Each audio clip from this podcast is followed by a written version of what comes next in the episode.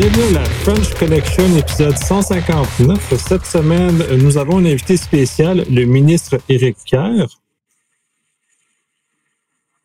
Bonjour. Merci. Steve. Ah, c'était pas moi cette fois-là. Bonjour. Et Patrick. Salut tout le monde.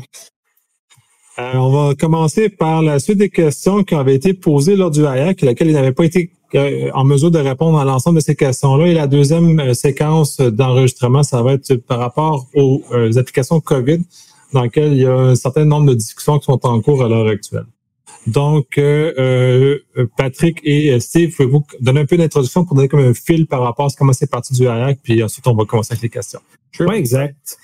En fait, euh, euh, ouverture du HAYAC, M. Carr était là pour nous faire euh, l'ouverture par les sécurités informatiques au Québec, surtout tout ce qui touchait au recrutement et les actions en cours.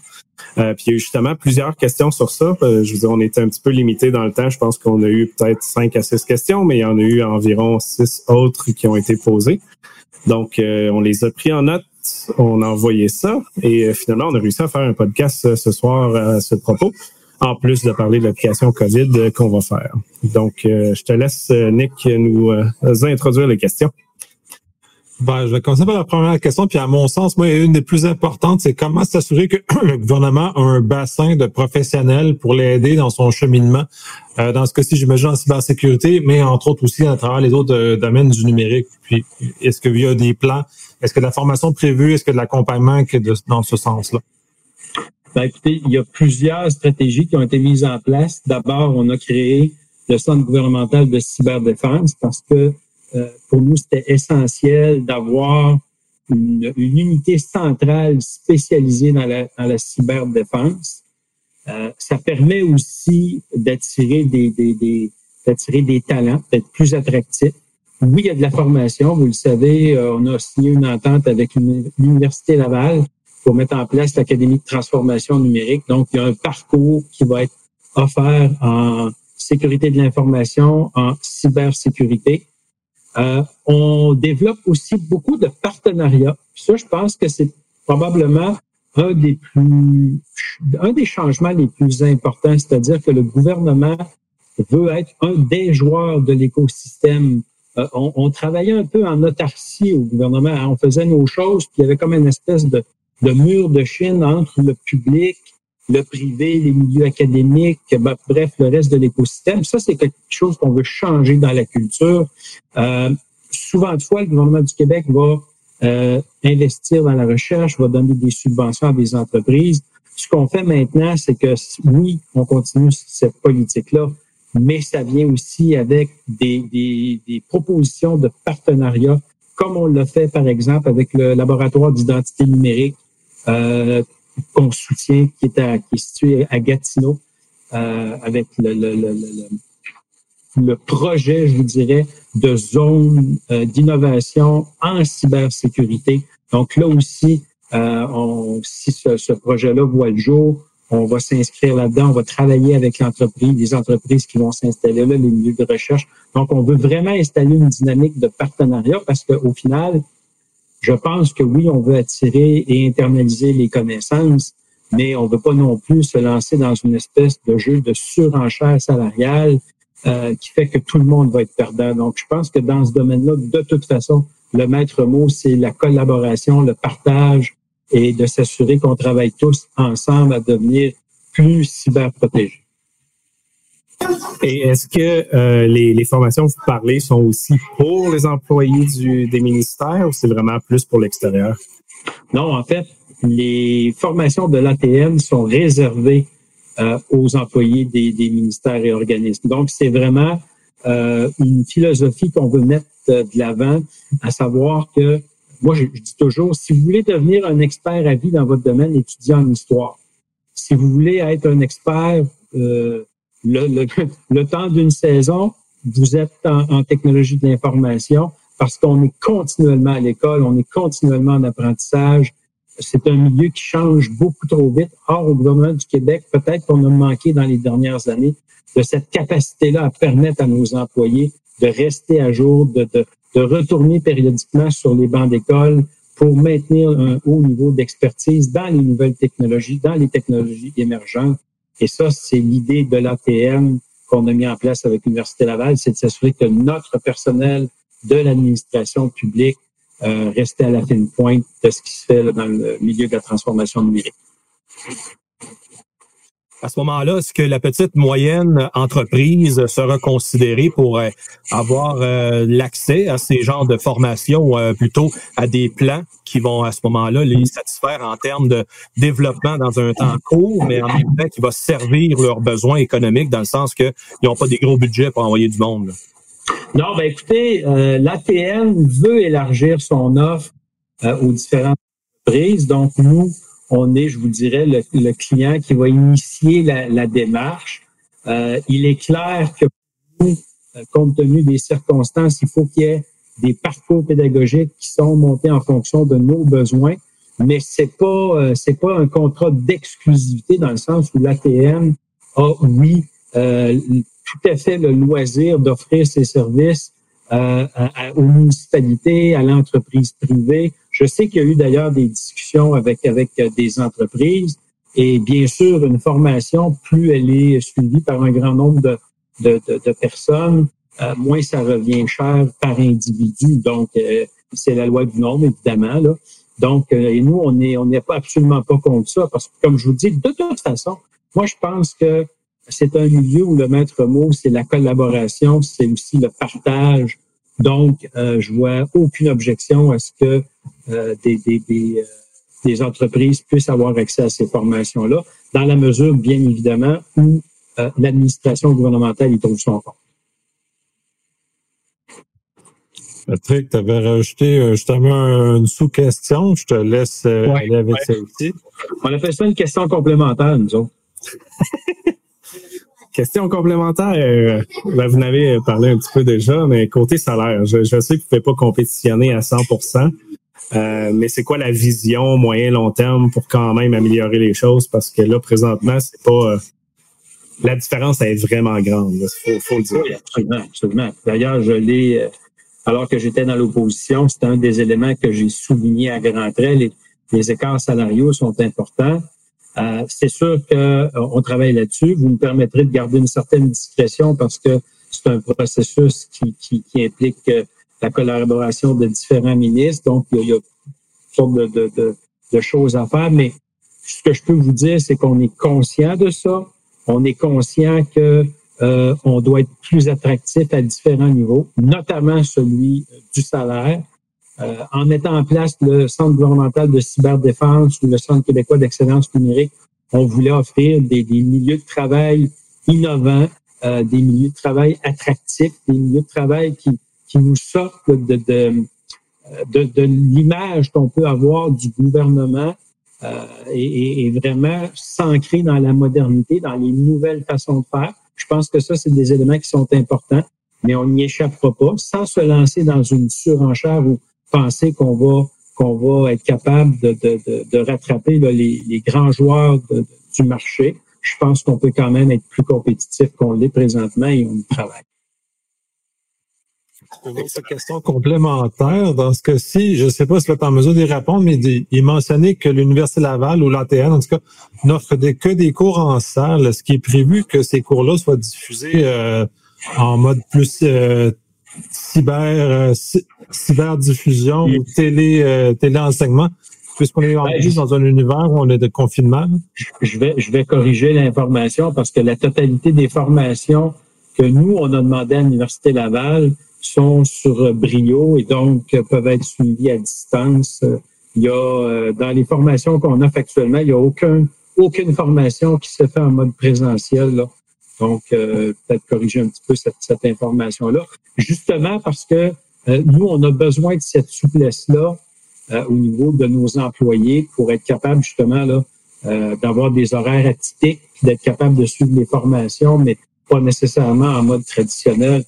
Donc, tous les, toutes les formations présentes, et on va insister sur les formations futures aussi. Je ne sais pas qu'il n'y aura jamais de formation en présentiel, là, mais je vous dirais que euh, le plus on va en avoir euh, à distance et, le mieux ça va être pour Euh, une autre question, puis un peu aussi dans le modèle de la formation, est-ce qu'il est envisagé par le gouvernement de euh, obliger une certaine dose de sécurité dans les curriculums des cours qui existent actuellement en, TI principalement? Ben, c'est oui, parce que je veux dire, on n'a pas le choix. Je pense qu'aujourd'hui, euh, on prend de plus en plus conscience que c'est un c'est un élément qui est omniprésent dans tout ce qu'on fait. D'ailleurs, euh, dans la politique de cybersécurité que, le gouvernement a déposée au mois de mars, euh, ça fait partie des, éléments qui ont été intégrés à toutes les étapes. Cette, notion-là de sécurité doit être présente, doit être validée. Euh, je vous dirais que le gouvernement est plus proactif que jamais aussi dans la façon de vérifier que ça se fait parce que c'est une chose de le prescrire. Euh, et, et M. Waterhouse va savoir de quoi je parle. Comme administration publique, très souvent, on, on, on va édicter un règlement, puis là, on pense que les choses vont se faire d'elles-mêmes. C'est pas exactement comme ça que ça marche. Donc, avec le Centre gouvernemental de cyberdéfense, euh, on vérifie de plus en plus que non seulement, oui, il y a un règlement, oui, il y a une politique de cybersécurité, mais que ces éléments-là, dans, les, dans tous les aspects, euh, puis là, vous parlez de la formation, mais dans l'ensemble des, aspects, cette, sécurité-là, elle est omniprésente et euh, les, directives sont bien suivies. Si je peux me permettre euh, à cette question-là, est-ce qu'on peut espérer que euh, le ministère de l'Éducation va penser aux professeurs éventuellement pour les accompagner, à, leur donner un petit peu plus de soutien dans le développement technologique? Parce que si je prends l'exemple des dix dernières années, ils ont été laissés pas mal à eux pour apprendre, comme on dit en bon français, sur le tas et euh, se débrouiller pour être en mesure d'aider le, la partie euh, des étudiants et en même temps développer leur matière euh, de leur côté. Ça, c'est une. Question qui, m'est posée souvent par des amis professeurs. Alors, y a-t-il une provision ou une anticipation que le ministère de l'Éducation va justement penser à eux dans un avenir approché, avec évidemment toute la charge des autres considérations sociales qui doivent faire face à chaque jour? Oui, ben en fait, le ministère de l'Éducation, il y a un peu moins d'un an, a effectivement euh, fourni aux professeurs un, référentiel numérique euh, dans lequel il y a différentes notions qui sont abordées, dont celle de la cyberhygiène, la cybersécurité, euh, donc la sécurité, mais au sens très large. donc, pas juste la cyberdéfense, mais vraiment qu'est-ce qui sont des comportements sécuritaires, qu'est-ce qui sont les dangers, euh, et donc, oui, il y, a, déjà un guide référentiel qui a été fourni euh, aux professeurs. Euh, vous savez, c'est un, un, milieu qui, qui, qui, comment je dirais ça? Je vous vois sourire puis vous anticipez mon commentaire, mais euh, euh, bon, ben il faut faire. C'est un milieu dans lequel il faut faire beaucoup de pédagogie. Ouais. Je peux dire comme ça. Et, et, et, on s'y emploie. mais vous n'êtes pas sans savoir aussi là que euh, mon collègue Jean-François Roberge euh, a annoncé qu'on allait euh, tout simplement laisser tomber le cours d'éthique et de culture religieuse. Et on, on, collabore avec le ministère de l'Éducation pour qu'il y ait un volet éthique et culture numérique qui soit qui soit intégré au cursus. Donc oui, on est on est proactif parce que on est très conscient que s'il y a un milieu qui peut bien diffuser les bonnes pratiques et, la bonne information, euh, c'est le, réseau d'éducation. Fait qu'on est très, on est en collaboration avec euh, mon collègue Jean-François Roberge. Mais dans ce domaine-là, j'ai été surpris d'apprendre que c'était un consortium du Nouveau-Brunswick qui été retenu pour enseigner, euh, d'amener la, formation, alors qu'il y a quand même beaucoup d'expertise et de boîtes ici au Québec pour l'offrir. Ça a été un concours de circonstances qui ont été au premier qui s'est présenté, ou bien... je, je suis très honnête avec vous. Là, euh, ça, c'est au cabinet de mon collègue Jean-François Roberge, le ministre de l'Éducation, que, que, que les, décisions se prennent sur les, les, plateformes, euh, sur les référentiels. Euh, je, là, je pourrais pas vous dire qu'est-ce qui a, a guidé le choix, mais je, je, vous suis tout à fait quand vous dites, je pense qu'au Québec, on a des, on a des, des un, un savoir-faire qui est intéressant. D'ailleurs, nous-mêmes avec le, projet de, de, service québécois d'identité numérique. Voilà, je peux dire qu'on collabore avec le laboratoire d'identité numérique euh, à Gatineau, euh, dans tous les partenaires qu'on recherche pour euh, développer le, produit le plus robuste possible. Je dirais que la grande majorité sont des, des, des, partenaires québécois. même au Centre gouvernemental de cyberdéfense, les outils de scan qu'on a intégrés sont des outils qui ont été développés par une firme québécoise là, et qui est d'une efficacité redoutable. Donc, euh, on, est quand même très sensible au fait qu'au que, qu'au Québec, il y a de la matière grise il y a du savoir-faire. Ceci étant dit, je pense qu'il ne faut pas non plus se fermer à ce qui se fait ailleurs. Il y a des, il y a des beaux produits qui se font ailleurs aussi, puis il ne faut pas non plus... Euh, euh, je pense qu'il faut, il faut toujours aller chercher le, le meilleur produit parce qu'au final, ce qu'on veut, c'est offrir les, les, les meilleurs services possibles à nos concitoyens. Je pense qu'on arrive quand même assez à, à bien intégrer là, le savoir-faire québécois dans, dans, la grande majorité de nos décisions. Et en même temps, ben, c'est de le faire connaître. Euh, au fur et à mesure que les gens vont se manifester, vont se faire connaître, ben, un peu comme euh, Patrick a amené avec le hack et tout, euh, je crois que le gouvernement va, va, en avoir une belle occasion de, de découvrir justement le talent qui, qui est pas loin. Absolument. Tout à fait d'accord. Poursuivons avec les euh, questions complémentaires. Puis dans ce cas-ci, c'est parler plus pour le, vers la petite enfance où euh, on devrait peut-être amener le, le, la formation des enfants puis en plus jeune âge vers euh, jusqu'à temps qu'à l'université. Est-ce qu'il y a des plans dans cette mesure-là de mieux intégrer vers euh, le primaire et le secondaire les notions de sécurité dans le peut-être plus légèrement dans le cursus, mais quand même dans l'ensemble de la réflexion? Vie privée aussi, par exemple. Ce qui est important, parce que les jeunes sont sur tous les réseaux sociaux possibles et inimaginables. Oui, ben, c'est un peu ce que, ce que je disais tout à l'heure quand, quand je vous disais que mon, mon collègue euh, Jean-François Robert, j'avais annoncé qu'on mettait fin au cours d'éthique et de culture religieuse. Euh, que bon, vous savez que ça, ça commence dès les premières années du primaire et ça se poursuit au secondaire, euh, sans dire que tout ça va être remplacé par euh, de la formation en lien avec euh, avec les technologies d'information, que ce soit la sécurité ou autre. Euh, je pense qu'il y, y, a un espace important qui pourrait être réservé justement à ce qu'on a appelé, ce que j'ai appelé moi l'éthique et la culture numérique.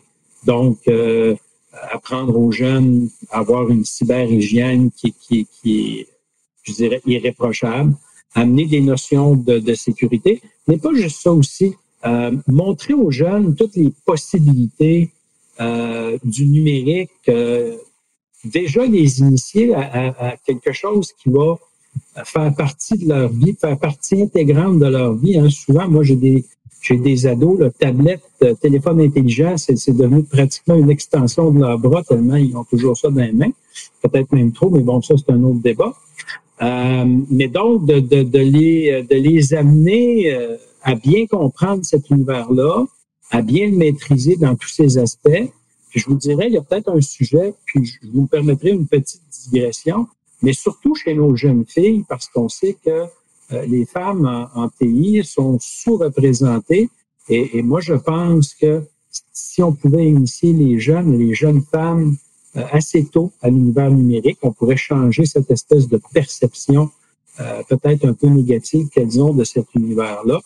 Et, et, je pense qu'on pourrait en bénéficier tous en ayant une, présence accrue des femmes euh, en, en, technologie de l'information. Mais ceci étant dit, oui, moi je pense qu'effectivement, euh, on, on, doit le faire et c'est la réflexion qu'on fait avec les gens du, euh, du cabinet du ministre de l'Éducation. Oui, je suis tout à fait d'accord. Il faut introduire ça le plus tôt possible pour régler ce problème-là à la base. En 25 ans. Tout à fait. Mais tu initier, euh, les jeunes au code aussi, tu sais, qu'est-ce qu'on peut faire avec ça? Faut pas, faut pas non plus là, juste présenter euh, l'aspect de il faut se protéger. C'est très important, puis je veux pas minimiser le non, fait. Ouais, c'est ça. Puis il faut y avoir une, une bonne cyber, une cyberhygiène parce qu'on veut pas subir les contre-coups de, de, de, d'une utilisation malheureuse du numérique. Puis on, on a tous des exemples en tête. Mais il faut aussi montrer toutes les belles choses et toutes les belles possibilités que l'univers numérique peut offrir. Donc, je pense c'est un ensemble de formations euh, qui, qui, nous permettrait euh, de, de, de, bien comprendre cet univers-là, que nos jeunes comprennent vraiment dans quoi ils s'embarquent, qu'est-ce qu'ils peuvent faire avec ça, puis aussi l'évaluation de tout ça. Là. Ça bien sens. Tout à fait. Euh, continuons avec d'autres questions complémentaires dans le même sujet. Puis là, les deux se ressemblent pas mal à ce qui a été posé sur le, le canal YouTube. C'est au savoir euh, les certifications en cybersécurité, euh, savoir si on a des formations plus techniques, parce que ça, ça revient souvent chez les gens. parce qu'on a l'impression que l'éducation en général au Québec en, cybersécurité est très de haut niveau avec des concepts généraux et non sur le terrain avec des vraies façons d'agir en cybersécurité. Avec cette préoccupation-là, plus une espèce d'obligation, comme on retrouve dans les certifications professionnelles, d'avoir à, se renouveler. Donc, vous l'aviez dit plus tôt, euh, c'est important qu'on se renouvelle souvent. Est-ce que cette notion de renouvellement-là, autant au niveau des emplois au niveau du gouvernement, autant au niveau social, est-ce qu'il y a une idée qui est associée à ça? Oui, ben, tout à fait. D'ailleurs, euh, l'ATM va, se distinguer par le fait que même si c'est l'Université Laval qui a le mandat d'orchestrer tout ça, euh, elle a aussi l'obligation d'intégrer des formations techniques et dans ce sens-là, d'aller chercher des partenariats avec différents collèges du Québec et ou entreprises qui sont dans le domaine. on ne veut pas que tout ça ne soit que des cours de type universitaire parce que oui, il y a différents parcours. Il y a des parcours techniciens pour lesquels il y a des mises à jour à faire. Euh, il y a des formations euh, plus précises sur des produits plus précis. Euh, et, à ce moment-là, ben, on, je pense qu'on va tous être d'accord pour dire que le fournisseur du produit en question demeure la meilleure personne pour assurer la formation de ceux qui vont l'utiliser. Donc, c'est pas exclusivement, il faut pas voir l'ATM comme une extension très fermée de l'Université Laval l'ATM, c'est un, excusez-moi l'expression, mais une espèce de melting pot de formation euh, qui peuvent être très, très atypiques. Donc, si quelqu'un a besoin de d'un volet plus technique, on va le retrouver. Euh, et, et, aussi au gouvernement du Québec, euh, on, on, essaie d'être de plus en plus proactif à offrir des stages. notamment, c'est, je pense, le cégep de Sherbrooke, il me semble, euh, où il y a une formation euh, en cybersécurité pour lesquels on a ouvert des stages euh, exclusivement pour que ces, ces, ces, ces étudiants-là puissent venir faire leur stage chez nous. Donc, on pense aussi que d'intégrer des étudiants dans nos équipes, ben, tu sais, ça aussi, ça, ça, ça a l'air drôle à dire, mais je suis sûr que M. Waterhouse va être d'accord avec moi. Il n'y a rien comme enseigner pour apprendre. Et, nos gens, nos directeurs de stage qui vont avoir à, travailler avec ces plus jeunes-là, ben ça, ça nous force à nous mettre à jour aussi. Donc, c'est plus ces échanges-là, je pense, qui font en sorte qu'un individu reste vraiment alerte et à la fine pointe de ce qui se fait dans son domaine. Et je relance en même temps aussi la mise à jour des enseignants au niveau euh, collégial. Il va falloir aussi que ça suive. Euh, parce que souvent, euh, il y en a, j'en ai connu, et j'en connais beaucoup, qui ont atteint le niveau d'enseignement, le niveau de compétence euh, pour la matière qu'ils ont donné, mais le renouvellement souvent ne suit pas. Puis je l'ai vu aussi au niveau universitaire. Euh, souvent, ils, enseignent le même package pendant 20 ans, mais malheureusement, avec la technologie, comme ça a été dit tantôt, ça évolue aux 5 ans. Fait que... Mais ça, malheureusement, c'est sûr que le gouvernement a pas euh, a moins de contrôle là-dessus. Ouais.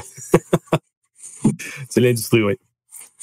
Oui. Et maintenant, changeons de sujet, mais de toute façon, il a été mentionné précédemment aussi. Euh, l'identité numérique, c'est un, projet qui est quand même important que vous avez annoncé. Euh, il y a des questions et des intérêts là-dessus, peut-être avoir un peu plus d'informations à ce sujet-là. Et j'imagine que Patrick et Steve vont renchérir par la suite.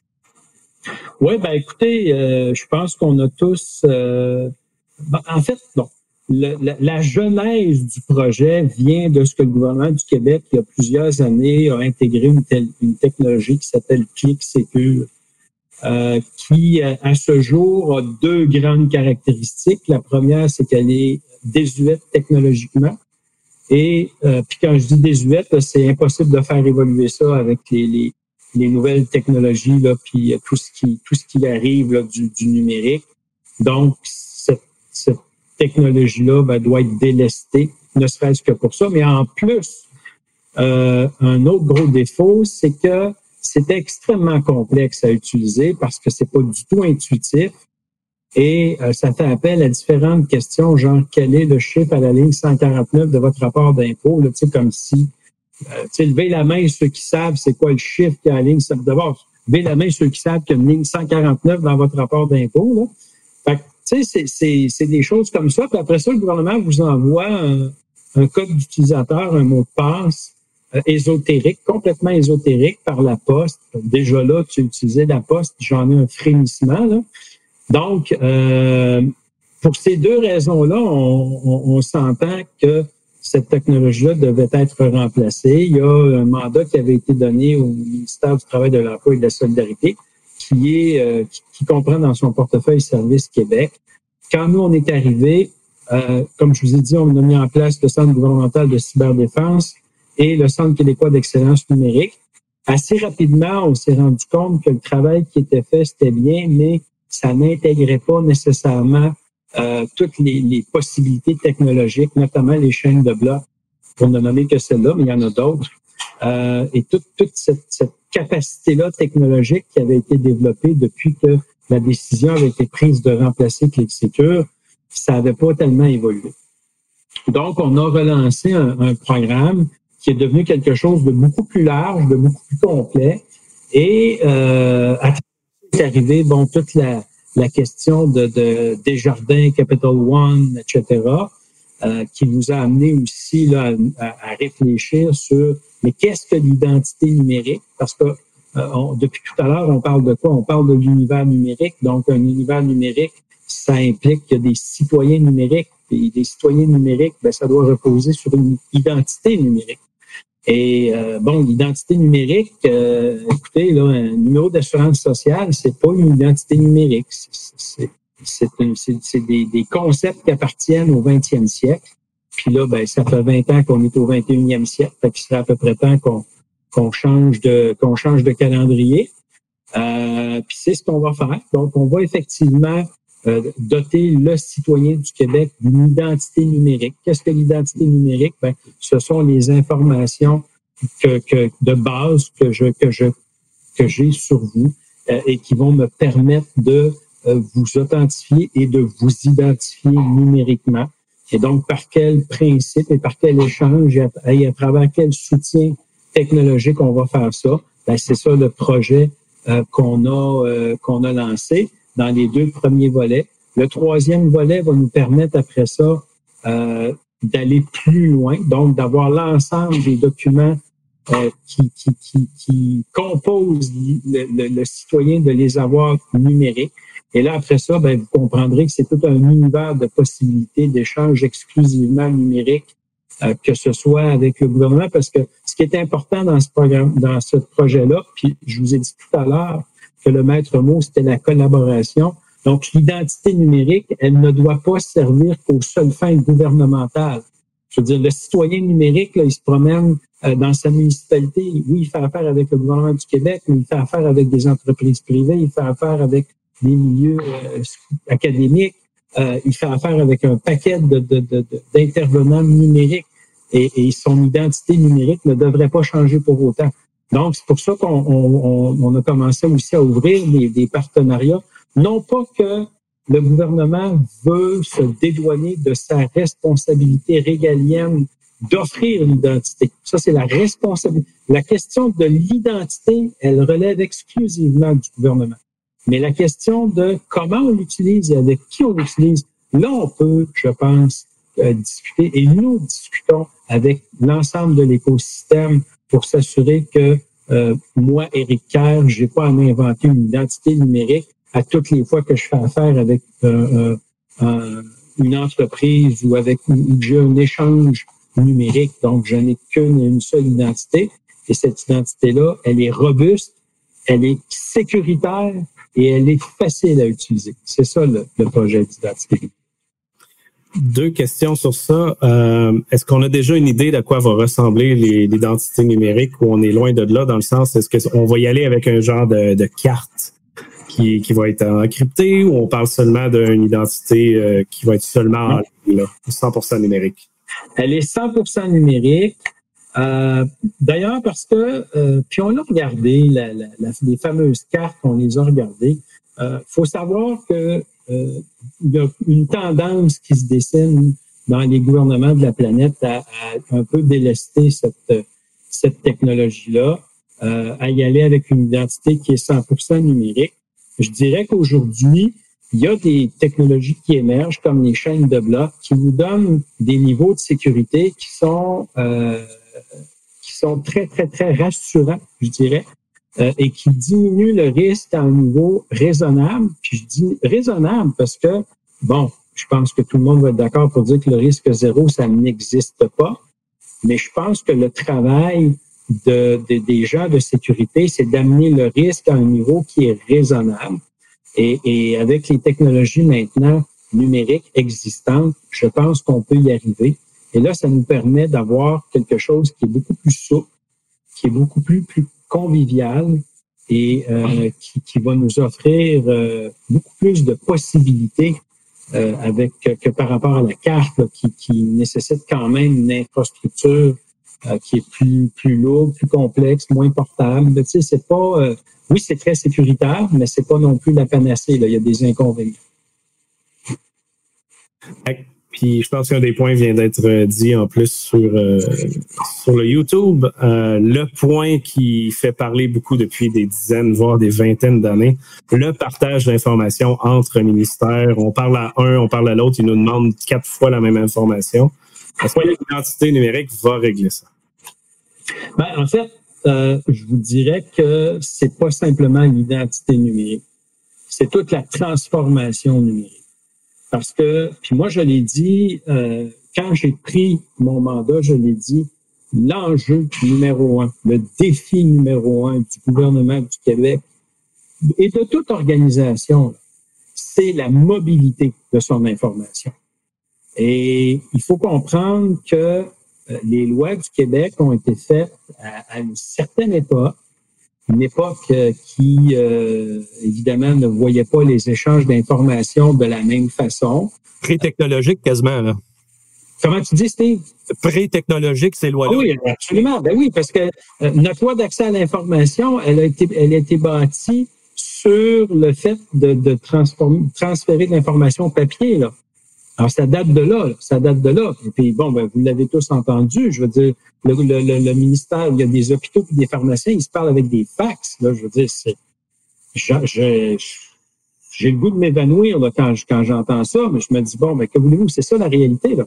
Donc, euh, on se doit absolument de changer euh, les lois euh, qui vont faire en sorte que cet échange d'informations-là, même entre deux hôpitaux d'un même CIUS, c'est pas, euh, elle n'est pas permise. Il faut comprendre que c'est une interdiction qui est légale de s'échanger. C'est pas juste technologique. Ce que... Non, c'est pas juste technologique. C'est même si on était sur un support numérique, on pourrait pas le faire. Donc là, on a adopté une loi tentativement pour permettre la transformation numérique, le projet de loi 14, qui autorise le gouvernement par décret à obliger différentes entités à s'échanger de l'information, mais ça, c'est très limité. C'est dans le cadre d'un projet. Puis quand le projet est réalisé, là, ça va prendre une autre loi pour le mettre en application. Mais la vérité, c'est que là, on est en train de réformer la loi d'accès à l'information.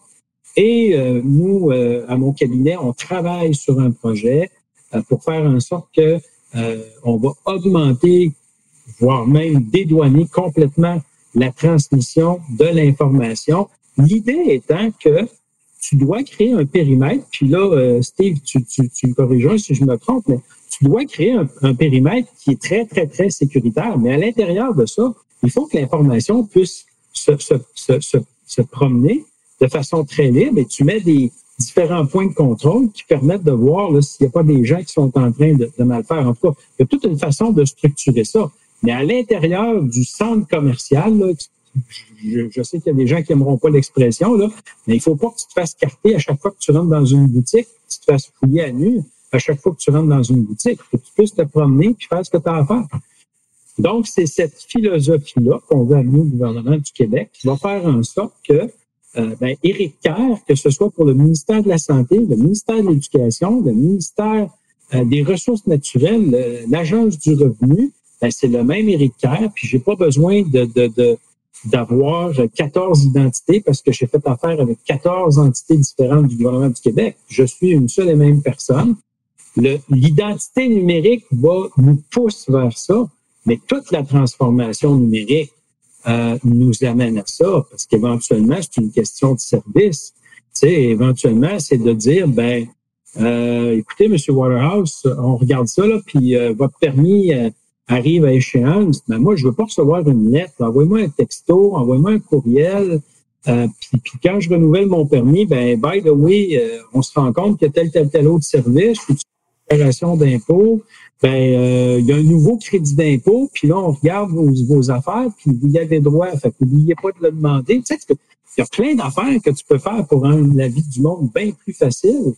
Mais pour ça, il faut que tu sois capable d'échanger de l'information. Par contre, c'est sûr que tu veux pas que n'importe qui ait accès à n'importe quoi. Donc, c'est vraiment de trouver l'équilibre entre échanger de l'information dans le but de donner une prestation de service, mais protéger les renseignements personnels de nos concitoyens pour que ça tombe pas entre des mauvaises mains, que ces mauvaises mains-là soient externes ou internes, parce qu'on l'a vu, là. Des mauvaises mains, il y en a à l'interne. Mais ça aussi, il euh, faut pas perdre de vue non plus qu'il va y avoir un moment donné le, gros travail, je parle d'un travail herculéen de faire de la classification d'informations. Oui. Oui. Ben, en fait, on a commencé, euh, Steve, puis on a vraiment calqué ce que le gouvernement fédéral a fait sur la catégorisation. Puis ça, ça vient avec le fait que euh, on veut consolider tous nos centres de traitement et donc on va permettre l'utilisation de l'info nuagique. Parce que ça, c'est une autre affaire. C'est que si on veut vraiment utiliser le plein potentiel du numérique, ben, on peut pas continuer à stocker euh, nos informations sur des systèmes IDMS. J'espère que tout le monde va être convaincu de ça. Là. Fait on, s'en va en info nuagique, on va aller chercher la, force de l'info nuagique. Par contre, ça fait un peu partie du discours que je viens de vous tenir. Dépendamment du degré de sensibilité de l'information, est-ce que je l'envoie en, en, info nuagique euh, dans une entreprise privée, quelle qu'elle soit, ou est-ce que je garde ça dans un nuage gouvernemental? Et ça, c'est euh, exclusivement le gouvernement qui peut avoir la, le, le devoir de, de, de, conserver et de protéger ces informations-là. Donc, on est, on est là-dedans. On est là-dedans. Mais Steve, tu touches un excellent point. C'est sûr que pour ça, il faut commencer par savoir c'est quoi notre actif, puis c'est quoi le niveau de sensibilité des informations? Et c'est sûr que, tu sais, euh, si, si je parle du nombre de lampadaires au, au MTQ, je suis pas sûr que les hackers vont, vont se pourlécher à l'idée d'aller chercher cette information-là. Par contre, des informations euh, financières ou euh, des informations plus sensibles, ben ça, euh, je pense que le gouvernement a aussi le devoir de s'assurer de la protection de ça. Donc, c'est toute cette organisation-là qu'on est en train de revoir. Mais l'objectif, c'est de s'assurer que la donnée va là où elle doit aller de la façon la plus fluide et la plus sécuritaire possible. Très bien. Plusieurs questions ont été répondues euh, dans cette grande énoncée-là. C'est très, euh, c'est très bien. Et juste une, dernière question complémentaire par rapport à l'identité numérique. Il a été, il a été posé sur euh, YouTube sur le fait, est-ce qu'il va y avoir une collaboration avec le fédéral à ce niveau-là? Pour permettre à l'identité numérique québécoise de transcender tout, tout ce qui va se passer au Canada? Ben, d'abord, oui. Mais je vous dirais plus que ça, c'est pas exclusivement avec le fédéral actuellement. Le 1er juin dernier, euh, euh, Madame Desgagnés, qui était à ce moment-là du Québec, a fait une présentation du euh, programme du Service québécois d'identité numérique à tous ses collègues des, provinces et du fédéral. Il y a eu énormément d'intérêt de la part de, l'ensemble des provinces canadiennes et du fédéral. Puis il faut savoir aussi que le laboratoire d'identité numérique, c'est le laboratoire d'identité numérique du Canada. Donc l'objectif, c'est de s'assurer de l'interopérabilité euh, de tous les systèmes d'identité qui pourraient être mis l'avant par les différentes provinces, euh, indépendamment du fait qu'elles n'utilisent pas le même système. L'important, c'est qu'elles soient complètement interopérables. Et ça, le gouvernement du, Canada est aussi partenaire dans le laboratoire d'identité numérique. Donc, pour nous, c'est le terrain de jeu dont on veut se servir pour développer nos, choses. Euh, et oui, euh, moi, je, je, je crois qu'un un Québécois devrait pouvoir se servir de son identité numérique minimalement d'un océan à l'autre. Et je veux, je veux même aller plus loin. Avec le projet de loi 64, on, on est en train d'intégrer à peu près l'ensemble des mesures prévues au règlement général des protections des données européennes, ce qui pourrait nous permettre d'acquérir le statut de partenaire par rapport euh, euh au Parlement européen. Et, à partir de là, puis euh, Steve, tu, pourras confirmer, ça nous ouvre un univers de possibilités au niveau des partenariats puis des, échanges qui peuvent se faire avec, les, les différentes nations européennes. Et ça aussi, si je ne me trompe pas, c'est le Conseil canadien d'identité et d'authentification numérique qui, est derrière ce lab-là, right? Oui, tout à fait. c'est ça qui garantit, je crois, cette interopérabilité-là. Absolument. Et ils sont partie prenante d'ailleurs dans le laboratoire d'identité numérique. L'objectif, c'est d'avoir quelque chose qui est euh, canadien. Ben, je dirais même ils ont l'ambition d'être minimalement nord-américain. Ah. Et ce que je sais, c'est qu'il y a peut-être des, des, des, des, firmes françaises qui, s'intéressent. Et c'est ça l'intérêt d'avoir une, euh, une loi 64 qui serait adoptée parce que si on, on, est miroir par rapport au règlement général de protection des données, à ce moment-là, euh, euh, on, a comme une étiquette au Québec que pour les Européens, nous autres, on est, euh, on a un cadre législatif qui leur convient. Donc là, ça permet d'avoir des échanges qui sont beaucoup plus faciles. Et là, ça fait de nous, ça peut faire de nous une porte d'entrée là, pour, pour l'Amérique du Nord, puis ça donne des sapristi belles possibilités. Oui, belles opportunités d'affaires. Et la dernière question de cette catégorie-là, et celle, elle était en quelque sorte inévitable. Zoom, l'utilisation de Zoom au gouvernement du Québec crée certains malaises, en tout cas chez certaines personnes par rapport à tout ce que la débandade. Patrick le premier, il y a cette espèce de débandade que Zoom a malheureusement connue dans les derniers mois et la, la continuation d'utilisation au gouvernement du Québec crée une suite de malaise à ce genre de choses-là. Oui, ben, je vais, je vais corriger ça tout de suite. Il n'y a pas d'utilisation de Zoom au gouvernement du Québec. On n'a pas banni Zoom parce qu'il faut savoir que certaines, euh, certaines versions de Zoom peuvent être utilisées dans un contexte qui ne porte pas préjudice.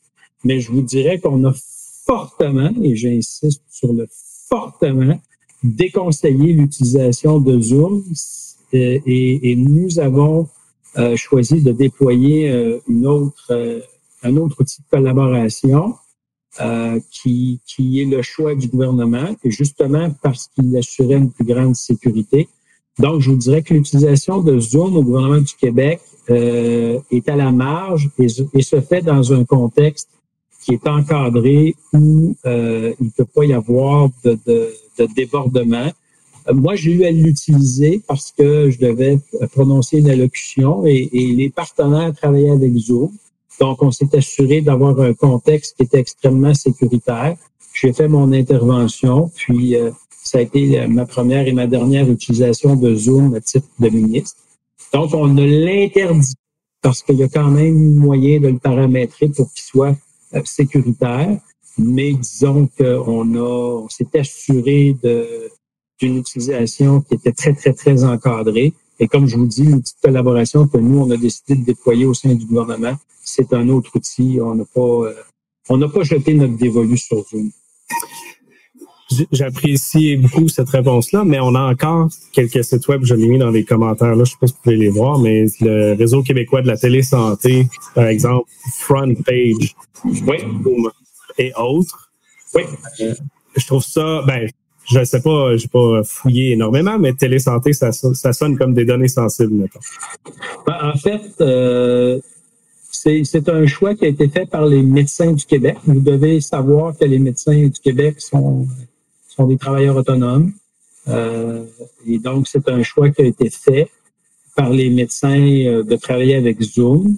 Euh, par contre, si vous regardez, le ministère de la Santé, lui, déploie Teams. il n'utilise pas Zoom. Mais alors, c'est puis en même temps, ben euh, vous comprendrez que les médecins sont tout à fait avisés euh, des dangers et donc leur responsabilité professionnelle.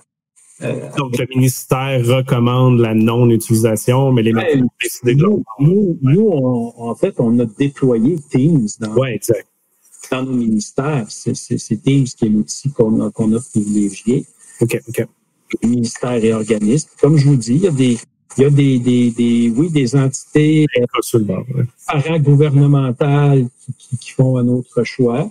Euh, nous, à ce moment-là, ce qu'on ce qu'on fait, c'est de s'assurer qu'ils euh, le font dans un contexte qui est aussi sécuritaire que possible et que la paramétrisation de ces outils-là se fait de façon optimale euh, pour, euh, pour s'assurer qu'il n'y a pas de, de, de, en tout cas, qu'il n'y a pas ou que le, que le, le, moins de brèches de sécurité possible. Puis je vous dirais qu'à date, je pense que là, je touche du bois, mais ça semble, ça semble avoir été bien fait.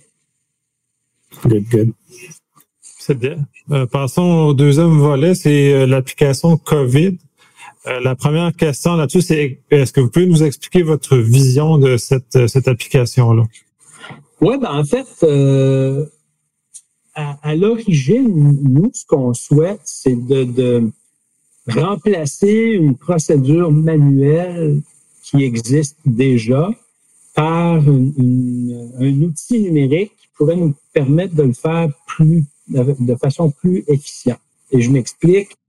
Quand un individu est testé positif à la COVID-19, euh, une des premières choses qu'on va faire, c'est lui demander de mémoire de nous dire avec qui il a été en contact, avec qui il se souvient avoir été en contact. L'objectif étant euh, de, de, tenter de prévenir la euh, contagion communautaire. Et bon, ben, vous le savez, la mémoire est une faculté qui oublie. Donc, qui peut faire une liste exhaustive euh, des, des, des, des, personnes que j'aurais croisées dans les 14 derniers jours? Puis ça, c'est juste ceux que je connais parce que ceux, ceux que j'ai croisés puis que je connais pas, je veux dire, à l'épicerie, je croise des gens, je les connais pas, fait que je peux pas. Alors, vous comprendrez que cet exercice-là, il, bon, ben, c'est, ça manque de tonus un peu. Donc, ce qu'on a regardé, c'est est-ce qu'il pourrait pas y avoir euh, la possibilité de déployer une application de notification de contact? Et là, je, je, je pèse sur les mots notification de contact parce qu'il ne s'agit pas de traçage. D'entrée de jeu, moi, j'ai dit qu'il n'y aurait pas de géolocalisation, qu'il n'y aurait pas euh, d'utilisation de biométrie et qu'il n'y aurait pas euh, de, stockage de renseignements personnels. Parce que dans le fond, ce qu'on veut, c'est que le téléphone se souvienne de ce dont nous, on n'est pas en mesure de se souvenir avec précision pour prévenir ou à tout le moins limiter la propagation communautaire euh, de gens qui auraient été en contact avec quelqu'un d'infecté à la COVID-19. Donc, c'est ça qui est, le, qui est le principe. Ceci étant dit, cette, euh, cette application-là, si tant est qu'elle voyait le jour, euh, fonctionne si et seulement si les citoyens décident d'adhérer à l'idée. Si les gens ne la téléchargent pas, si les gens n'ont pas d'appétit pour ça, de toute façon, c'est inutile et en autant que nous, le gouvernement du Québec, sommes concernés, ça vient de s'arrêter là. Donc, la démarche qu'on a entreprise et qui a, qui a à ma connaissance, qui n'a pas été fait par d'autres euh, juridictions. Je ne dis pas qu'on est les premiers parce que j'ai pas une connaissance fine de tout ce qui se fait partout dans le monde, mais à ma connaissance, on est une des premières juridictions à lancer une consultation publique. D'ailleurs, j'invite euh, tous ceux qui nous écoutent à aller sur le site consultation.québec.ca, remplir le questionnaire. Il n'y a pas de bonne ou mauvaise. Nous, on ne cherche pas une réponse en particulier. Nous, ce qu'on veut savoir, c'est est-ce que les gens sont intéressés, oui ou non. Si c'est non, on n'est pas pires amis, on arrête cela, puis c'est tout. Et si c'est oui, ben parfait, on regardera qu'est-ce qui est disponible, qu'est-ce qu'on peut déployer selon les paramètres que je viens de vous exposer. Donc, c'est vraiment une application de notification de contact. Il n'y a pas de géolocalisation, il n'y a pas de renseignement personnel, il n'y a pas de renseignement biométrique. Euh, c'est juste de, la notification de contact pour s'assurer qu'on est en mesure, advenant une deuxième vague, de lutter le plus efficacement possible contre la propagation communautaire. Donc, en, gros, c'est ça l'idée. considérant que l'application se veut d'anonymiser les données avec lesquelles c'est travaillé, comment est-ce que ce réseau-là, et pour le bénéfice des auditeurs, comment est-ce que ce réseau-là est en contact avec quelqu'un qui a été déclaré COVID positif et qui rend à ce moment-là euh, l'évaluation du risque possible alors que personne n'est identifiable? Oui, mais on fait pas d'évaluation de risque. C'est ça, là. Moi, c'est là où je veux insister. Donc, ce que l'application fait, au moment de télécharger, elle, elle va générer un ID aléatoire aux 20-30 secondes. S'il y a un contact, il est Bluetooth, et donc, il y a échange de ces numéros-là et stockage exclusivement sur le téléphone. Donc, les ID que j'ai générés et les ID que j'ai croisés. Si moi, je reçois un diagnostic, on me fournit un ID comme étant positif à la COVID-19 parce qu'on veut éviter les petits comiques qui vont se déclarer faussement positifs. Et ce ID-là vient de la servi- de- des services de santé. De santé publique. Voilà. Il vient de la santé publique. Et c'est moi qui décide si je le saisis dans mon appareil ou non. Donc, ça, c'est un geste qui me permet de consentir à échanger le fait que j'ai été testé positif ou non. Mais encore là, c'est un ID, il n'est pas relié à aucune information personnelle. Et là, à la fin de la journée, ce que, euh, ce que l'application fait, c'est aller dans l'application. Alors, à ce moment-là, moi, bon, si je suis testé positif, la liste de mes ID des ID que j'ai euh, croisés est téléchargée sur une, euh, une plateforme centrale. Et à la fin de la journée, les téléphones vont aller chercher ces fichiers-là, vont faire un scan, savoir est-ce que dans la liste des ID qui ont croisé un contaminé, un des ID que moi j'ai généré dans les 14 derniers jours se retrouve là.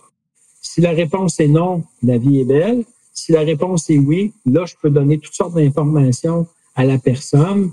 Euh, D'abord, de s'isoler immédiatement. Ensuite, euh, où appeler pour se faire tester très rapidement. Comment euh, être capable de se faire tester très rapidement euh, pour savoir si j'ai été infecté ou non. Euh, et d'ici là, quelles sont les mesures à prendre pour pas contaminer personne d'autre? Donc, c'est vraiment ça. Le, le- et tout ça, ben, c'est des échanges de ID qui sont pas rattachés à des informations personnelles. Donc, c'est complètement anonyme. Fait que ça va techniquement dire à la personne, vous avez possiblement rencontré quelqu'un de contaminé. Mais c'est la seule En fait, en fait, ça va dire à la personne tu as, parce que la personne ayant un, un ID fourni par la santé publique, elle est donc un, un positif avéré.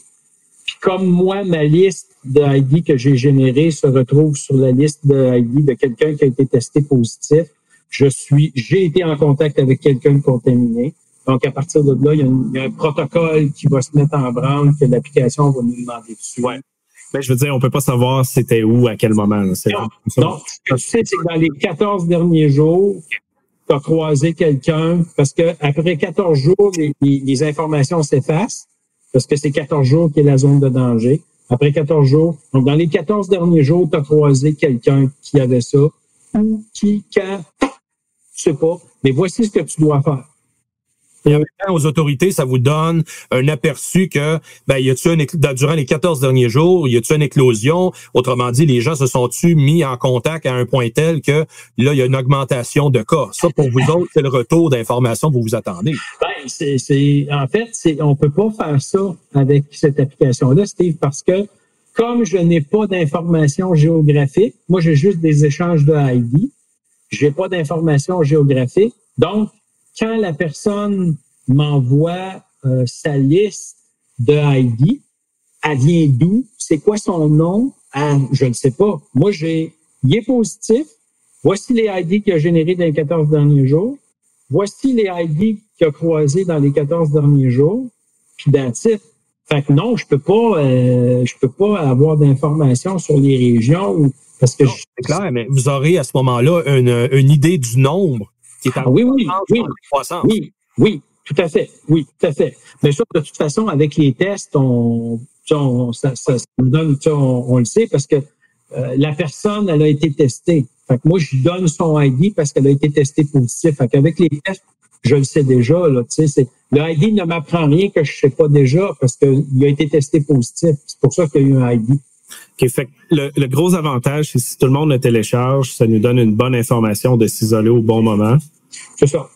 Mais il C'est n'y a, vraiment- pas de, de, excuse, de, de forcer une loi ou quelque chose parce qu'on peut pas retracer la personne. Donc, la police non ne va pas aller forcer la personne à rester chez eux. C'est volontaire, mais ça peut donner une- un gros avantage aussi. C'est- Oui, mais encore là, Patrick, ça dépend du nombre. Tout est une Oui, question. oui, oui, oui, tout à fait. Là. Je, Si c'est un 2 comme en France, oublie ça, c'est un coup d'épée dans l'eau.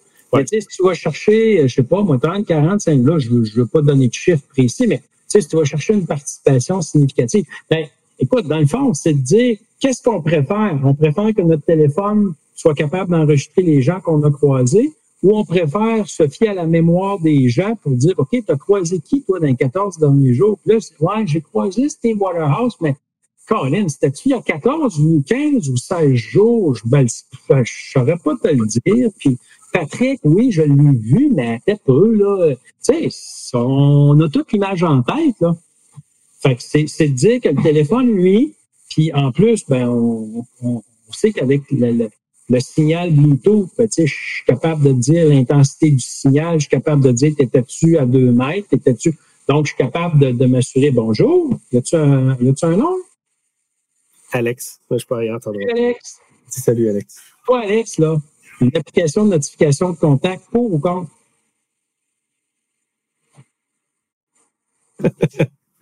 Ça, c'est refuse de répondre. Parfait, correct. Il y a une case aussi, refuse de répondre. C'est bon.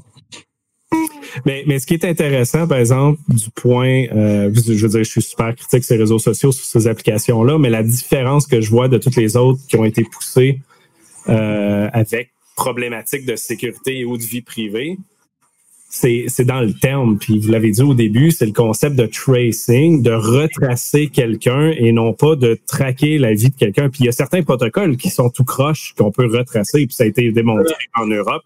Euh, c'est 100% pas ce que vous suggérez. Je pense que c'est une job de PR rendu là. que... C'est d'expliquer ce qu'on veut. C'est d'expliquer ce qu'on veut. Puis comme j'ai dit d'entrée de jeu, messieurs, euh, mesdames, messieurs, excusez-moi, euh, c'est dire qu'on veut, c'est aller chercher l'efficience dans une technologie numérique de ce qu'on demande à notre mémoire de faire. L'idée, c'est de lutter contre la propagation communautaire, donc de s'assurer que s'il y a une deuxième vague, on est capable d'être extrêmement proactif avec les gens contaminés, puis s'assurer que le facteur de propagation est, ramené euh, euh, au, plus, au plus petit dénominateur possible.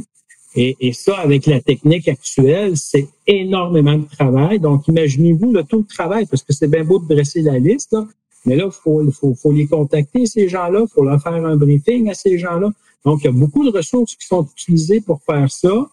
Euh, puis avec une efficacité à géométrie variable, dépendamment si la personne a de la mémoire, pas de mémoire, si sa mémoire est précise, pas précise, euh, il va, on va sûrement échapper quelqu'un qu'on a croisé qu'on n'a même pas eu connaissance. Donc, tu sais, c'est de dire, euh, est-ce que ça, bien utilisé et utilisé par un nombre significatif de nos concitoyens, ça pourrait être un outil qui pourrait nous aider? Moi, je pense que oui. Je pense que oui. Mais si nos concitoyens n'en veulent pas, puis qu'ils ne téléchargent pas, ben, ça vient, ça vient de fermer les émissions, on n'en parle plus. Oui, j'approuve ça fait bien du sens. Puis c'est comme je dis, euh, ce protocole-là versus euh, les autres fait beaucoup plus de sens puis aide beaucoup plus que ce qu'on a vu euh, comme un Le reste, c'est du gravy. Là. Puis pour moi, Le, le, danger versus le gain, c'était pas clair. Mais si on ne fait que de la notification de contact, puis Steve, tu pourras confirmer, mais ben, Patrick aussi, là, euh, mais tu sais, le danger, le danger, je ne dis pas qu'il est inexistant. Le risque zéro n'existe pas, mais le danger, il est vraiment très, très, très, très, très limité. Euh, puis par rapport au potentiel que ça pourrait donner comme outil, moi, je pense que euh, on, est dans ce que j'appelais tantôt le risque raisonnable. Oui, oui, tout à fait. Tu sais, le, seul risque technique avec ce format-là que je vois, c'est l'injection des, des ID qui sont considérés infectés. Ben, si la sécurité est mise de ce côté-là, le, nombre de le risque est très, très faible. Ben, il y a Patrick, il y, a une constante qui demeure, c'est l'inexactitude du Bluetooth aussi. Euh, oui, mais en même temps, on reste dans le mode volontaire. ça, c'était un des points que tu parlais au début qui me dérangeait le plus dans ces applications-là. Puis ça, c'est bien avant qu'on parle de ça au Québec, là, puis au Canada même. C'était le fait que certains endroits disaient que si tu deviens, euh, quelqu'un est infecté, puis tu reçois une notification, tu dois obligatoirement t'isoler.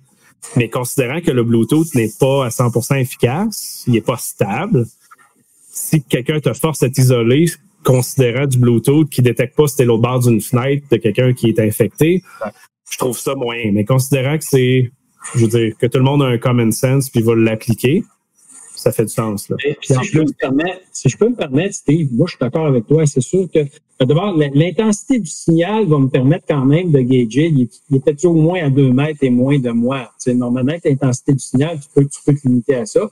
Tu as raison, c'est sûr que c'est pas c'est pas sûr à 100% Il y avait peut-être euh, une fenêtre entre nous deux, c'est peut-être une voiture qui est passée à côté de moi. Je, suis d'accord avec ça. Mais à, à ton avis d'expert, là, qu'est-ce qui est le moins fiable? la mémoire humaine ou le Bluetooth? Dans mon livre, moi, ils sont comparables les deux parce que la, bande du 2.4 GHz sur laquelle opère le, Bluetooth, malgré qu'il est, euh, est, bâti pour être résilient, euh, subit beaucoup d'interférences présentement euh, dans, dans, la vie de tous les jours parce qu'il y a tellement d'applications à cette bande de fréquence-là que c'est là que euh, ça met en doute justement la précision, mais surtout l'efficacité. Fait j'y vais dans le sens que Patrick dit, euh, c'est pas pour euh, identifier avec précision où la personne est située sur quel côté du trottoir, mais bel et bien pour être capable de comprendre qu'il y a des gens qui se sont croisés tel qu'on en parlait. Là. Non, je suis d'accord. Mais le, le, pire, qui peut arriver, c'est que je vais te dire que tu as été en contact avec quelqu'un. C'est ça. Tu vas faire tester, puis dans le fond, tu n'as peut-être pas été en contact avec la personne. Donc, je vais peut-être trop tester. Mais ce que je veux dire, c'est qu'avec la mémoire humaine, mon point était que les chances sont bonnes que tu vas en échapper, puis plus que tu penses. Parce qu'à l'épicerie, là, les gens que tu croises, là, il y en a combien que tu connais, que tu es capable de retracer sur une liste? Ton téléphone, lui, va le faire. Fait imprécision pour imprécision, j'aime mieux quelque chose qui va m'en donner plus. Puis oui, tu as raison. Euh, il y a des gens qui, qui vont peut-être se faire alerter puis qui vont subir un stress. Puis je dis pas que c'est magique puis que c'est merveilleux. Et d'ailleurs, la parole est aux Québécois. Tu sais, moi, je, je, je, je en fait, je m'avance même trop par rapport à ce que je devrais faire. Je m'en excuse parce que si les gens n'en veulent pas, puis si les gens trouvent que c'est c'est pas une bonne idée, ben parfait, on, on continue comme on est là, puis euh, pas, trop avec ça. Là, tu sais. Ben, ce même ordre d'idée-là, euh, je, je, vais, tout de suite en, en euh, rentrer avec l'autre question. Il y a une initiative qui a été euh, qui a été captée la semaine dernière, mise en production, qui s'appelle le portail Rester ouvert, à la suite de l'annonce des services de santé qui demandait justement de, aux commerçants, restaurants et bars d'avoir un registre de qui vient dans, dans place. Ce qui, ce qui vient me chercher un petit peu de cette initiative-là, d'un, c'est une compagnie de marketing qui documente beaucoup d'informations, mais deux, ça va à l'encontre de qu'est-ce qu'on vient juste d'expliquer en termes d'application. Fait que de votre position, comment est-ce qu'on arrive à comprendre que cette, euh, cette approche-là euh, vient complémenter l'initiative qui est proposée et euh, à ce moment-là, c'est pas contre-productif? Ben, écoute, on s'entend qu'il y a, au moment où on se parle, il n'y a aucune application de, de, notification de contact qui est déployée. Là. Donc, euh, c'est un petit peu dans le sens où ce que je te disais, c'est que tout ce travail-là, on le fait à bras. Oui. Euh, puis tu sais, c'est, c'est, on essaie de, de, de, de, de ramasser cette information-là euh, du mieux qu'on peut. Euh, et oui, tu as raison. Puis tout à fait, c'est sûr que dans le contexte actuel, il y a de l'information qu'on doit colliger parce que moi, si dans mon restaurant, je me rends compte que ça a été un, un foyer d'éclosion, puis que là, ben, il faut que j'essaye de retrouver tous les clients euh, qui sont venus chez nous pour essayer de les prévenir. Tu sais, l'idée, là, c'est pas de jouer à Big Brother, là, c'est de prévenir des gens qui ont peut-être été euh, contaminés à la COVID-19. Donc, faute de mieux. Puis, tu sais, on, on, lutte contre une pandémie, là, fait qu'on on n'est pas toujours dans la meilleure solution. On est souvent dans la solution qui est à notre disposition. Euh, celle-là en est une parmi tant d'autres. Euh, et, loin de moi l'idée de vous dire qu'elle est parfaite, mais je dirais que la solution contraire, c'est de ne rien faire du tout. Puis là, ben, la conséquence, c'est une, propagation exponentielle, puis euh, une, une, résurgence, peut-être une deuxième vague encore pire. Puis je pense que tout le monde va être d'accord pour dire que la première, elle nous a servi à souhait. On n'a pas besoin d'une deuxième. Fait que, mais, je te suis, Steve, je te suis. Ceci étant dit, c'est, j'ai toujours envie de poser la même question, mais oui, OK, mais euh, si on fait pas ça, on fait quoi? Ben, c'est parce que dans, le contexte, même les représentants de cette organisation-là, ils ont dit clairement que si jamais il y a éclosion dans un restaurant ou un bar, peu importe le, commerce, ils vont diffuser à la demande du commerçant l'information par courrier électronique. Fait qu'on vient encore se départ où qu'on va véhiculer de l'information dans clair sans même être prendre conscience que oui, sont l'information elle est sécurisée sur les plateformes, ils sont fiers de l'annoncer, ils sont fiers de l'héberger comme ça, mais ils vont briser la chaîne de sécurité dès le moment qu'il y y a diffusion d'informations. Fait c'est là que je trouve que c'est contre-productif, alors que on vient juste de jaser d'une application qui se veut d'anonymiser le plus possible d'informations. oui, non, mais je, te suis. Je te suis, puis je te dis pas qu'il n'y a pas moyen d'améliorer les choses, mais je pense que tout le monde, tout le monde y va euh, de bonne foi euh, dans, dans, l'espoir de mettre en place euh, des solutions qui vont faire qu'on ne vivra pas ce qu'on vient de, de les, les, les, quatre derniers mois là, qui, ont, qui ont été absolument épouvantables puis là, je fais juste penser à ceux qui ont perdu un proche. Là, c'est, c'est, c'est, épouvantable. Là. Puis là, ben, pensons après ça euh, euh, à, à, notre économie, à ceux qui ont perdu leur gagne-pain. Ça a été catastrophique. Fait que moi, je, je, je vous suis là. Ceci étant, je dis pas qu'il faut, euh, je dis pas que, tout est permis puis que ça doit devenir une, une, raison pour que tout soit un bar ouvert. Mais on essaye du mieux qu'on peut. Puis la, la, la, la démarche qu'on a entreprise le 8 juillet de consultation publique vise justement à dire aux Québécois, ben vous autres, vous en pensez quoi de cette solution-là? D'abord, pensez-vous que c'est une solution? Pensez-vous qu'elle est acceptable? Pensez-vous qu'elle est efficace? Et surtout, pensez-vous euh, être partie prenante? Parce que si la réponse à tout ça, c'est oui, ben à ce moment-là, euh, il y a bien d'autres choses qu'on a mis en place qui deviennent obsolètes et qu'on n'a plus besoin, qu'on plus besoin de faire. Puis là, je vais renchérir sur euh, partie des questions qu'on a reçues. Puis là, il a été soit dans, la plateforme que euh, Steve a parlé et la, la vôtre. Euh, toute l'inquiétude se situe à au changement d'utilisation des données dans le temps. Parce qu'en général, puis on a été beaucoup habitué avec les compagnies américaines jour 1, il dit, on fera rien avec vos données, pas de problème, faites-nous confiance, ça, voici le contrat. Pouf. Puis, overnight, pour une raison qui les intéresse, ils changent cette façon d'utiliser l'information-là. Et c'est, je crois, ce qui préoccupe beaucoup les gens, c'est qu'en cours de chemin, le deal qui a été fait avec l'application, puis de la façon que vous le dites, je suis pas d'accord, mais qu'il vienne à changer et que là, on vienne briser ce lien-là qui a été créé initialement. Mais ça ne peut pas arriver. Puis ça, je suis très, très, très, très, très heureux de cette question-là parce que j'ai entendu, et même de la part de certains collègues dans l'espace public, ce type de préoccupation-là. Mais dans la question, vous avez énoncé un fait qui est majeur chez les Américains. Or, il faut savoir que au Québec, puis là, l'idée n'est pas de se dire qu'on est meilleur qu'on est plus fin que tout le monde. Mais il y, a des, il, y a des, il y a des choses sur lesquelles je pense qu'on n'est pas si pire. On n'est pas si pire.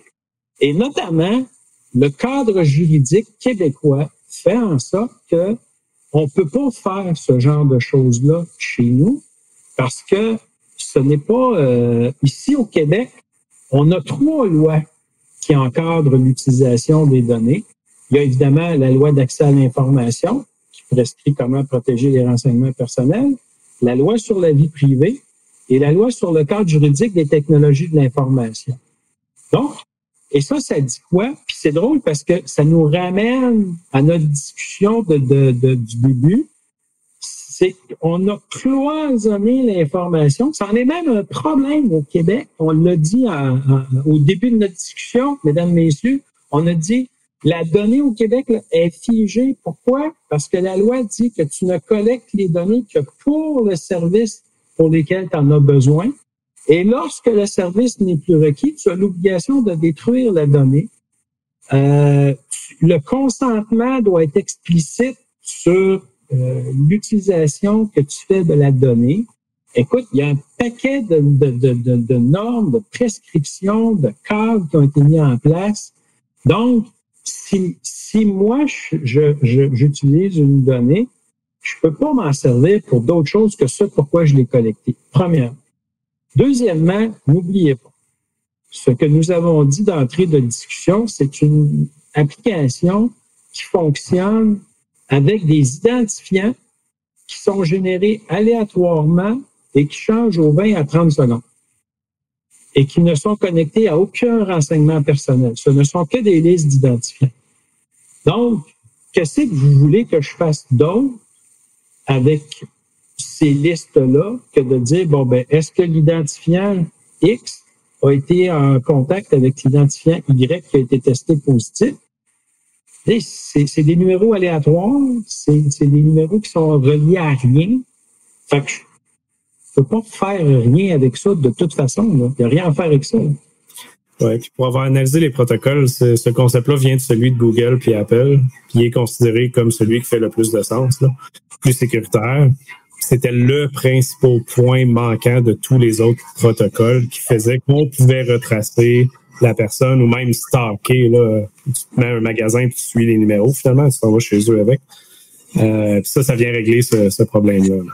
C'est ça. C'est En partant, je peux rien faire avec une série de numéros aléatoires. Sinon, m'en servir pour jouer au 649 peut-être. Euh, non, mais plus sérieusement, il y a pas, je peux, je peux, je peux, je peux rien faire avec ça. Puis de toute façon, euh, dans un autre contexte là, qui, n'est pas celui de notre discussion, mais euh, une organisation au Québec ne peut pas faire ce qu'elle veut avec les données qu'elle collecte en fonction de ses humeurs ou de ses impératifs financiers. Il y a un cadre juridique qu'on est en train de renforcer encore plus avec la loi 64, là, mais qui, qui, qui, qui quand même offre un bon niveau de protection qui fait en sorte que il y a des choses qui se passent ailleurs dans le monde qui ne pourraient pas légalement se passer euh, au Québec. Est-ce qu'on a euh, l'idée de, admettons que l'application est un oui, qu'on va de l'avant, est-ce qu'on veut mettre ça open source pour analyser à tout le monde pour dire, ben voilà, on peut regarder, c'est réellement ce qu'on dit que qu'on a dit que c'était. Euh, ben, je vous dirais que euh, pour l'instant, la question elle est hypothétique, compte tenu du fait qu'on n'a pas euh, on n'a pas le choix d'une une application en particulier, mais admettons qu'on parle de, de COVID Shield, c'est une application open source. Euh, c'est sûr que moi, j'ai un très grand intérêt pour, pour ça. Il y a beaucoup de euh, dans d'autres domaines là, qui, qui, sont qui ont rien à voir, qu'on a acquis, qui sont des, des, des applications open source. ça fait d'ailleurs partie de, de, de, la stratégie de transformation numérique du gouvernement du Québec d'augmenter l'utilisation du logiciel libre. mais pour ce qui est de l'application à proprement parler, on va commencer par vérifier si il y a un appétit des Québécois avant de, de, de, de discuter d'une application. Encore faut-il savoir si les Québécois ont de l'appétit pour en avoir une, parce que sinon, ben, on parle pour parler. Messieurs, est-ce que vous avez d'autres questions? Moi, j'ai les questions qu'il y avait sur la liste, c'est pas mal terminé. Est-ce que ça compléterait aussi pour, euh, pour ce, ce volet-là? C'est bon pour moi? Ça roule. Super. C'est très intéressant. Ben, merci énormément de votre présence et d'avoir accepté de jouer le jeu, de répondre à nos questions et questions des personnes qui ont, participé. moi, j'en suis sorti enrichi. J'espère que nos auditeurs et que collaborateurs aussi en sont sortis. Je vois des, des thumbs up. Je pense que tout le monde est sorti enrichi de cette conversation-là. Merci énormément. Donc, ça euh, clôt l'épisode. Merci. Ben, ça m'a fait plaisir. Merci de l'invitation. Puis, euh, ça me fera plaisir de revenir si, ça vous tente. Super. Certainement. Merci encore. Merci. bonne soirée tout le monde. Bonne soirée, merci. Merci.